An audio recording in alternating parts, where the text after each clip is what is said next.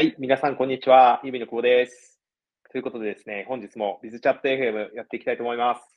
本日はですね、えー、ゆびの、えー、ビズデブ、まあ、ビズデブで、今はですね、プロダクトオーナーをやっている、えー、森、森さんこと、えー、うどん、あれですね。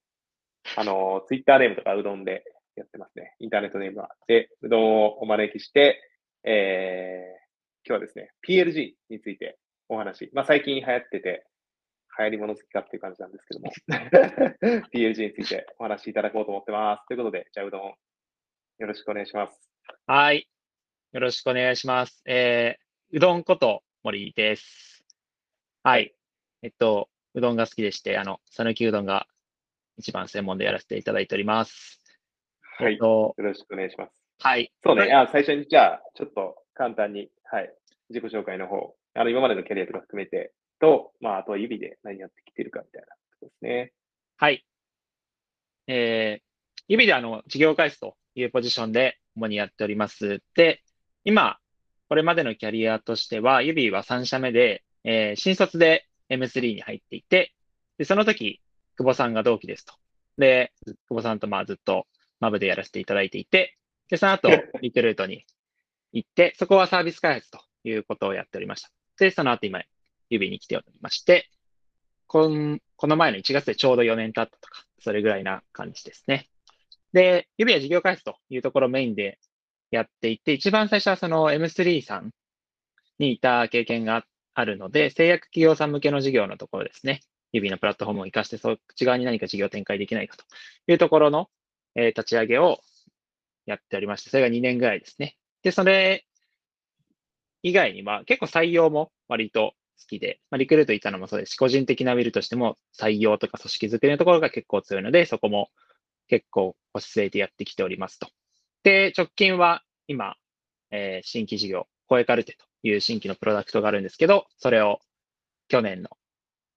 7月ぐらいから今半年やってきているというような感じです。あざいます。そうですよね。こう、うどんは一緒に働いてから、あの、まあまうんあ、最初に M3 でも一緒だったんですけど、まあ、一緒に働いてからやっぱりその突破力がなんといってもめちゃくちゃ強いなっていうところで、採用とかも、指ってこう採用を、えー全社のメンバーが頑張ってる会社なんですけど、ね、そこを圧倒的に営業部長的なことも やりつつ、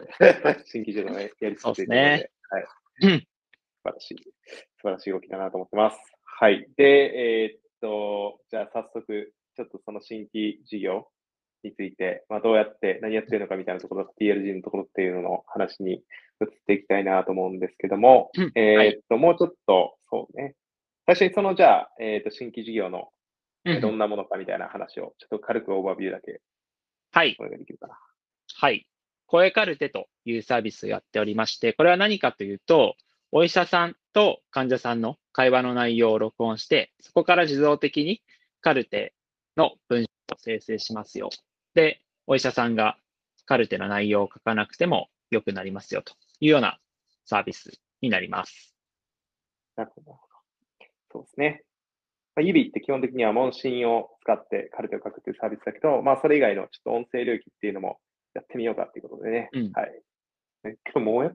そうね。結構やってるのか。数、半年ちょっと、ぐらいサービスとしては、うん。とか5 6月からはいはいはいはい。ですね。で、まあ、その中で、えーっと、まあ、そもそもじゃあ、その事業を学んで、うんえーっと、今やってるかとかも含めて、なんかどんなきっかけでやってるのかうんうん、うん教えてもらえると。はい。ありがとうございます。とこの事業を指としてやり始めている背景としては、えー、もともと医療機関向けには AI 問診という業がメインでやっているんですが、えっと、AI 問診というサービスをやってきた中で、まあ、一個こう、結構難しいな、大変だなと感じているところが、医療機関へのサービスの、医療現場へのサービスへの、サービスの浸透というところです。うんうんうん具体的にはどういうことかというと、医療現場ってお医者さんだけではなくて、看護師さんとか受付の方、あとは、これも大きいんですが、患者さん、特に高齢の方ですね。こういった方がたくさんいらっしゃって、そういったいろんなこう属性のステークホルダーの方にサービスを使ってもらうっていうのが、まあ、僕らが思ってた以上に結構難しいなと。もちろん、もう今指500件とか、こうかなりたくさんの施設で使ってきてもらもらっているんですけど、その一個一個の現場にサービスを浸透させるというのがなかなか難しくて、そこをですね、今言ったように、たくさんのステークホルダーが関与していることによる難しさ一個あるので、じゃあもうそこを基本的にお医者さんが自分でサービスを立ち上げて使えば、患者さんも会話という形は入ってくるんですけど、何か自分で機械をいじったりしなくても、もう本当お医者さんがだけが機械をいじれば使えるような、そういうサービスだと現場により早く浸透して、いろんな方に使っていただけるんじゃないかなと思ってやってきております。うん、そうだね。なんか、本当に医療現場って、なかなかソフトウェアサービスでこう、えー、かなり成功しているところっていうのがなくて、本当に。うん。ね、あの、なんかの本で、 Slack とかも成功するまでに8年かかるみたいな言ってて、やっぱりその B2C と B2B サースのスラックとかセルフサーブ系なのに、それでもそんだけかかるんだっていうのがあって、ね、結構ハイタッチになればなるほど、やっぱり B2B サースはこう時間かかってしまうと。うんうんうん。いうのを、まあ、もっとセルフサーブでできないかっていうところですね。まさに。うん。はい。そのセルフサーブっていうのはかなりキーワードですね。うん。なるほど、なるほど。実際にやってみて、なんかどんな感じ？あの、全然違うビジネスって感じ。B2B、うんうん、えー、と今までの、そう、セールスがいて、あ、インサイドセールスがいて、セールスがいて、うんうんうんうん、て。そうですね。あの、結構いろんな大きな違いがあって、まあ、一個はその、まあもうこの、久保さんも最初に言っていた PLG というものを初期から取り入れてやっておりますと。ちょっと一応、あの、補足的に説明だけしておくと、まあ、PLG というのは、まあ最近すごい流行ってますけど、対義語が SLG で、SLG は何かというと、まあ、セールスレッドグロスということで、セールスの人がいて、そういう人がサービスを届けて、で、それでユーザーが増えると。なので、これまでの指の AI 問診とかもそうで、AI 問診っていうサービスがあります。こういうの使っていただけませんかと。お医者さん、病院に営業しに行って、で、使ってもらい始めるという感じなんですが、えー、やっぱその一連のプロセスも含めて、まあ、かなり浸透に時間がかかる。いろんなステークホルダー、院長さん、看護師さんとか納得して使ってもらうに時間かかるので、今、こういうカルテがやっているのは PLG という、プロダクトネットグロスで、まあ、プロダクトの良さをユーザーがこう勝手に、ある種認識して、で、もう自分で勝手に使い始めることができる。まあ、そんなサービスの形ですと。先ほど名前の上がった Slack とか、そうですね。はい。で、まあ、やってみての感想ですけど、そうですね。まあ、一番感じてるのは、まあ、なんかサイクル、改善サイクル回しやすいなっていうのがある気がしますね。うんうんうん、というのは、やっぱり、セールスの人を巻き込む、そこを人を介する形式だと、セールスの組織がいて、人がいて、そこのオペレーションがあって、何か例えば新しいこういう施策をやりたいとなっても、まずそれを、なんか、えー、策定した上で現場のセールスの人たちに落とし込んで納得してもらって、動き始めてもらってっていうので、まあ、結構、リードタイムかかると。一方で、PLG の場合は、基本的には、えー、Web で完結する世界の体験を最適化していけば、どんどんユーザーは獲得していけるので、まあ、例えばよくやるのだと、えー、LP ですね。サービスの紹介ページの改善、ここに情報がもっとあったらユーザーが、えー、使ってくれるんじゃないって仮説を立てたら、まあ、じゃあそこの改善をとりあえず、なんか新しい、なんか情報を追加するとか。だけで、まあ、まあ、じゃあもう翌週には結構成果が見えていて、で、それを踏まえて、じゃあ次の改善どうしようかみたいな、チケットも詰めてっていう。そういうのを細かくテンポよく自分たちだけで回していけるっていうのは、すごくやりやすいですね。うん。なるほど、なるほど。やっぱりまあそこで、えっ、ー、と、アポ取ってとかっていうふうになると、うん、まあ、なかなかやりにくいっていうね。え一方で、その結構01のフェイスとかっていうのは、その定性的な情報っていうのと、そうやって、うん、えっ、とシスあとサービスを通して、プロダクトを通して得られる情報っていうので言うと、うん、なんか訂正もすごい重要なのかなっていうふうに思うんだけど、うどんの中ではなんか、そこの割合感というか、そこをどうコントロールしてるとかっていうのを。はいはいはいはい。情報とえっと、それはまさにすごい大事だなと思っていて、まあ、いくつかやりようとか考え方もあるんだけど、えっと、まあ、基本的には両方常に、あの、見ておくようにすると。なんか、えっと、今あったように、やっぱりなんか定、こういうのやってると、なんかドライの数字だけを、まあ、結構追いやすいので追うようになるけど、じゃあ、このランディングが何人で、そこからコンバージョンが何人でっていう、まあ、そういう数字、もちろんだけど、それだけだと、じゃあユーザーが結局どこら辺で本当に困ってそうかとか、どういう課題を強く持ってるのかが見えづらかったりして、そこなんかどんどん憶測になっちゃって、多分この数字的にこうだろうなみたいな、なんかユーザーの本当の課題じゃないかもしれない仮説の積み上げになっちゃって、そっちでどんどん進んでいくの。それはそれで早いんだけど、実はなんかちょっと筋が悪くなりがち、わ悪くなる理由だと思っていて。まあ、なんで一方で、定量のベースでこう仮説の土台を作るんだけど、それを検証する側のユーザーの声も実際に聞く。まあ、指の場合だと、まあ、もう昔から付き合いのある医療機関さんが何件かいて、まあ、そこの医師がいるので、そこにこう定期的に協力してもらったりして、どんどん声を聞くみたいな、まあ、意識的に入れるようにはしてますね。なるほど、なるほど。なるほどね。うん、それを、やっぱり、まあ、そっち側になりがちだから、結構そういう意味で言うと、その B2C とか、うん、と、プロダクトレッドグロースってなんか言ってるけど、結局は一緒じゃんみたいな。まあ、いやもう本当に、うん。あるし、うん、結構近いと思いますね。うん。うん B2C とかでもやっぱりその定数インタビューとかって当然ずっと定期的にやらないといけないし、うん、まあそれぞれのバランスっていうのを見ながらやっていくけど、そうね。まあ、とはいえ、まあ、B2B と B2C のやっぱり真ん中ぐらいの損害っちゃ損害なのかな。難しいけど。そうだね。それはそうそうで。うん。まあ、難しいな。うん、結構そこの回はないけど、なんか、カジュアルなサービスというよりは、まあ、現場のオペレーションに装着する必要がある。うん、という意味では、ちょっと B 的側面がある。うん、まあ、一方で、ただ、なんか、じゃあ、いろんなステークホルダーを納得させて、なんかこう、決済上げてとか、そういうことをすごい踏まない。まあ、特に今、声かれてって無料で展開してるとかもあって、そういう意味では C の的な特性もあるみたいな。そういう意味で愛の子っぽいな、うん。そう、そうだね。意思決定者と利用者がまあ一緒。だけど、うんうんうん、オペレーションは発生するっていう。うんうんうんうん。そうね。なるほど、なるほど。はい。ですと。実際、じゃあどんなことをこうやりましたか？みたいなところで言うと、なんか、最初から、まあ、PLG 意識しながらこうやった話だったけど。うん。まさにで、なんか、結構いろいろ観点あると思うんですけど、まあ、ざっくりその、プロダクト側でやったことと、あと、マーケティング策的な観点でやったことで言うと、まあ、多分、特にプロダクト側に、まあ、ちょっと話したら面白そうなテーマいくつかあるかなと思っていて、うん、まあ、結構、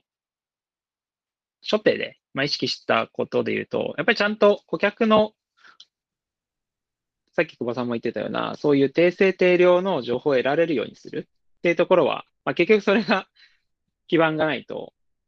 そこからのサービスの開発がつながらないので、それを意識しましたと。で具体的には、まあ、いくつか、まあ、わかりやすいので言うとツール入れましたみたいなのあって、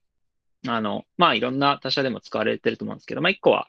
えっと、まあ、フルストーリーという、まあ、ユーザー側のサービスの利用状況が、まあ、どんな画面を辿ってるのかとか、そういうのが見やすくするツールを入れて、で、まあ、やっぱり初期の方だとなんかユーザーが、例えば声かれてっていうサービスだと録音をして価値を体験してもらうというのが一個大事なんだけど、全然録音に行かず、なんかアカウント登録のところでめちゃめちゃ脱落してるのなんでみたいなことを思って、で、実際にじゃあユーザーのその共同の様子を見ていると、あ、なんか、ここで、なんかこういうエラーがよく出てて、ここれでもエラー出た瞬間ユーザー離脱してそうみたいな。まあ、じめっちゃ地味なんですけど、まあそういう課題感が結構見えてきたので、まあそれを一個一個ずつ潰して、このパネルで行ったときに少しでもステップが後ろの方に聞くユーザーが増えるようにしていくみたいなの、まあ、一個やったりだとか、まあ、これはどっちかっていうと、なんか、まあ、反、反定性みたいな情報の取りに行き方で、まあ、定量側で言うと、まあ、これはすごいよくあることですけど、まあ、リダッシュとかで、こう、データのみんなが見れる一個、メトリックスみたいなのを整えて、それを習字とかで追っていきながら、まあ、メトリックスもまあ最初にこう、大体ここら辺の数字を見ると良さそうみたいなのを作った上で、ただ結局、それがさっきみたいなこうプロダクトを提供していく中で、実はこの5ポイントが大事だったと思っていたけど、この1ポイントと2ポイント目の間に、結構実は細かい分岐があって、そこで脱落してる人が多そうみたいになったら、まあそこの解像度上げて、まあじゃあもうちょっと細かく、そこのレイヤー見に行こうとか。そういうのを地道に回してたって感じですね。まあ、そっちはあんま派手じゃないけど、うん、し、なんか、これは、あるかな、オンボー、えっ、と、オンボーディングにステップがあってみたいなのかな。そうだね。ここまで行ったら、オンボー完了みたいなところのステップのところを可視化してるっていう。そうだね。えっと、まさにそうで、なんか、こういうカルテで言うと、ざっくり言うと、ユーザーがランディングページ見ます。でそこからプロダクトサイトに来ます。プロダクトサイトでユーザー登録します。録音します。が、まあ大体初回の体験なんだけど、まあだからこの4、4個ぐらいの数字見ればいいのかなと思ったんですけど、まあやってみると、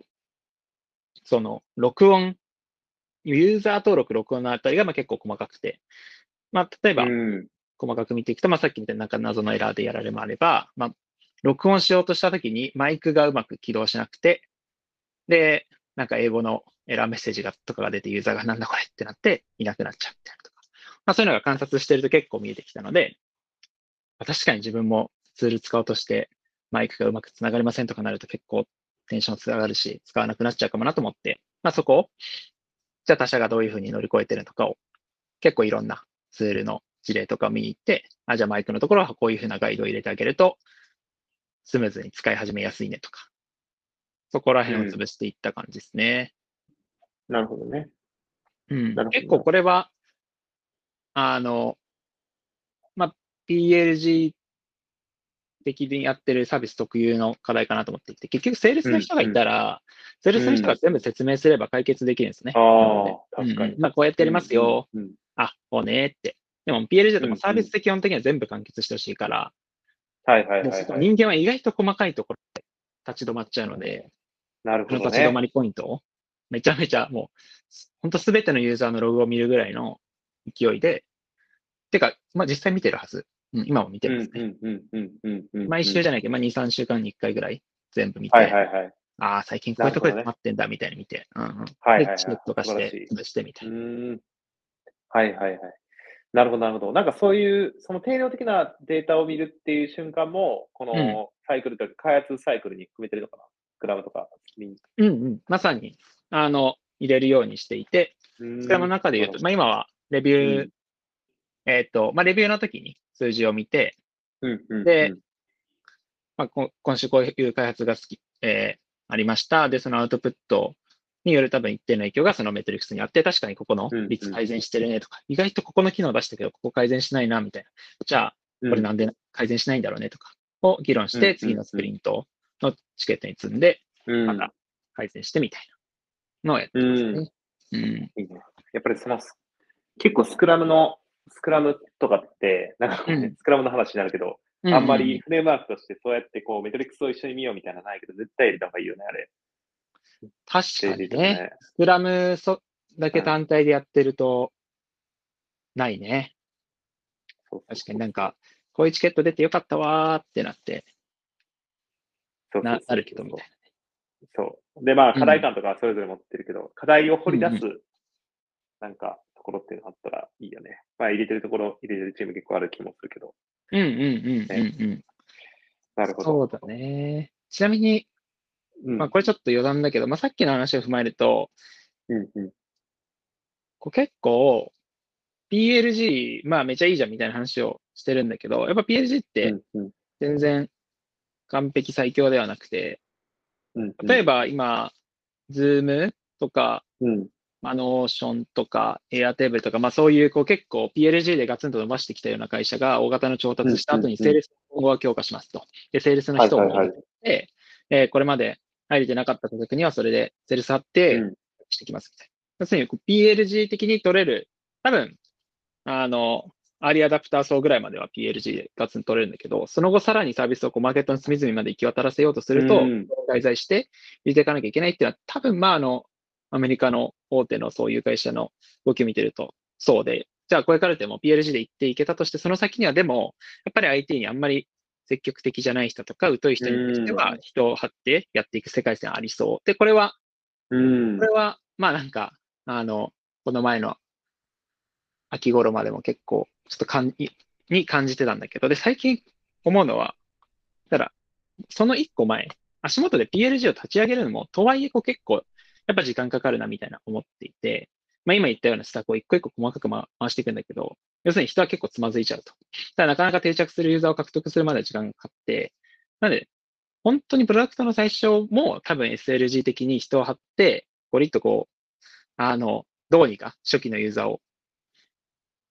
人の介在で捕まえてきて、で、そこで検証を回す土台を作って、で、その後こう PLG 的にもユーザーを獲得できる状態を作って、で、PLG である程度取ったら、最後、本当に隅々までクロスするとか、まあ、最後は SLG を挟むみたいな。つまり PLG だけじゃなくて SLG、PLG、SLG っていうこのサンドイッチ形式が、なるほど。意外と勝ち筋ないんじゃないかなっていうのを最近は感じてますね。ちょっとまだは適当だけど。うん。やっぱりその定性の学習効率が高すぎて。そう、高すぎる。もう SLG でやり方というかまあ、勝ち筋を言い出し、そこから PLG ガリガリやって、そう。っていうところかな。で、PLG まで行ったら、うん。完全にそう。なので、あの、僕は半年間やって思いましたけど、まあ今後 PLG とかを何か施行される人がいたら、結構僕はこの直近数ヶ月、PLG にちょっとこだわりすぎて、ね、逆にここも普通に筋肉的な活動で顧客を集めてきた方が学習早かったんじゃないかなって思うこともあって、なのでそこら辺のバランス感覚は意識するといいんだろうなって思ってますね。そうだね。そうだね。うん、まあけど、そのキャズムを超えるっていうところもあるだけど、マーケティングの検証もできるっていうのは、まあ、一個いいことだよね。ユーザーそうだね。うんうんうんうん。あとあとはなんか PLG にすごい向いているプロダクト、向いてないプロダクトって、うどんの中だったらどうやって、はいはい、そうだね。いい話で。まあこれはあの、どういうサービスが PLG に向いてるかって、まあそもそもあの、世で言われてる話もあって、まあよく言うので、あると、まあ、既存のサービスがあって、で、マーケットに対してサービスが認知されている状態がある、みたいな話ですと。まあ、それは一個大きいんだけど、まあ、そういうのに照らして自分がどう思うかで言うと、うーん、やっぱり、その、導入のしやすさなんか、導入のしやすさっていくつか概念があると思う、構成要素があると思うけど、まあ、一個はサービスがわかりやすいとか、すでにみんな知っているものである価値を。うん、っていうのと、最初使い始めやすいみたいなところはあるかなと思っていますね。うん、で、この観点で言うと、まあ、じゃあ声カルテが花丸なのかというと、ちょっとまだ何ともだなと思っていて、というのは、あの、音声入力っていうのは、例えばこの領域で言うと昔から結構やられていて、なので、あ、カルテ音声入力ね、そういう系の新しいサービスねっていうのは認知はされやすいなと。それはまあ丸ぐらいで、一方でその後の利用の開始のしやすさみたいな。サービスのサイトに行ってそこからサービスから価値を得るまでの、ここのスムーズさで言うと、まあ、これからやっぱりマイクみたいな。マイク、録音っていうちょっとこう物理的挙動がサービスの中に入ってしまって、要するにサービスをポチポチポチボタンを押してれば勝手に使えるんではなくて、実際に喋って録音してみたいな。で、マイクが接続されてなかったらマイクを接続してみたいな。そういうのがあるので、まあ、超やりやすいタイプではないだろうなと思ってますね。だから、まあ、これ、逆を言うのであれば、まあ、そういう物理的な介在が全然必要ないタイプの Web サービスは、まあ、より PLG しやすいんだろうな、みたいな。うんうんうん、僕らはなんかそのマイクでマジで結構1.5ヶ月ぐらいを結構そこに消費したりしたので。うんうんうん。うん、なるほどね。なるほど、なるほど。結構、前、今も使ってるんだけど、スーパーヒューマンとかってさ、うん、メールの、まさに、あれとかって PLG しにくいんだろうなと思って、その、ショートカットで、はいはいはい。そうね。メリットが得られるから、うん、そういうのってこう、そうそうそう、教えてくれないと結局、応募しないとダメなプロダクトはやっぱきついですよって感じですね。まさにそう。まさにそう。うん、指の問診のサービスも医療機関の中で受付の人がいて、うん、まあ、その人が配って、ままでそれ医師が見てとか、もうそういう人すら介在したものっていうのはやっぱり難しいですっていうところが。そうだね。だからまあそういう意味では AI 問診が PLG やれるわけではないね。うん、うん。うん。あとそれで言うと、まあ、あと顧客のユーザーの属性とかもありそうだね。掛け合わせの要素としては。ユーザーがなんかリテラシーもめっちゃ高い人たちです。要するに、えっと、エンジニア向けのサービスなんですだったら、まあ、結構難易度高くても多分最初やれそう。でも、やっぱりそういうのに普段タッチしないような、まあ、例えば医療現場ってやっぱりそうで、どっちかっていう医療がメインの世界なので IT の世界ではないですと。そういう人たちに使ってもらうっていうのは、PLG がやりやすいかやりづらいかでいうと、どっちかというとやりづらい側の世界観かなと思いますね。そうだね。エンジニアとかに比べたらもう全然。うん、いや、そう。まあだから、はい。指っていう会社はこの領域でよくやってんなと思いますね。本当に。本当にね、けどグロースが難しいって言われるいい。いや、そうそうそうそう。まあ、ただ一方で、やっぱりそこのソフトウェアに対する意識っていうのも、あの、ドクターとかはじめ、医療従事者の方って結構変わってきてる気もしてて、うん、なんか昔、ユビーがそれこそね、独自に、独自にっていうか、AI 問診って歌って AI のサービス始めるときは、めちゃくちゃ怪しまれてたけど、うんうん、AI って何なんだみたいな。うんうん、そこら辺の意識もね、結構変わってるもん。そうだね。そうだね。もうなんか強制、まあコロナとかもあって強制的になんかオンライン会議とかも含めてやられるようになったし、そういうのはいいよね。うん。まあ、ここから、日本から我々含め、そういうプロダクト、ソフトウェアの、まあ、サースっていうのを医療機関に出していきましょうということで。いい締めをされたやつね。はい。そうそうそうそう。はい。僕は大丈夫かな僕は言い残したことあったっけ？大丈夫かな？良さそう。うん。はい。ありがとうございます。はい。ということで、えっ、ー、とですね、本日は、えー、ユミのディズデブの、えー、うどんを読んで、えー、PLG とか新規事業の話をしていただきました。ありがとうございました。ありがとうございました。面白い。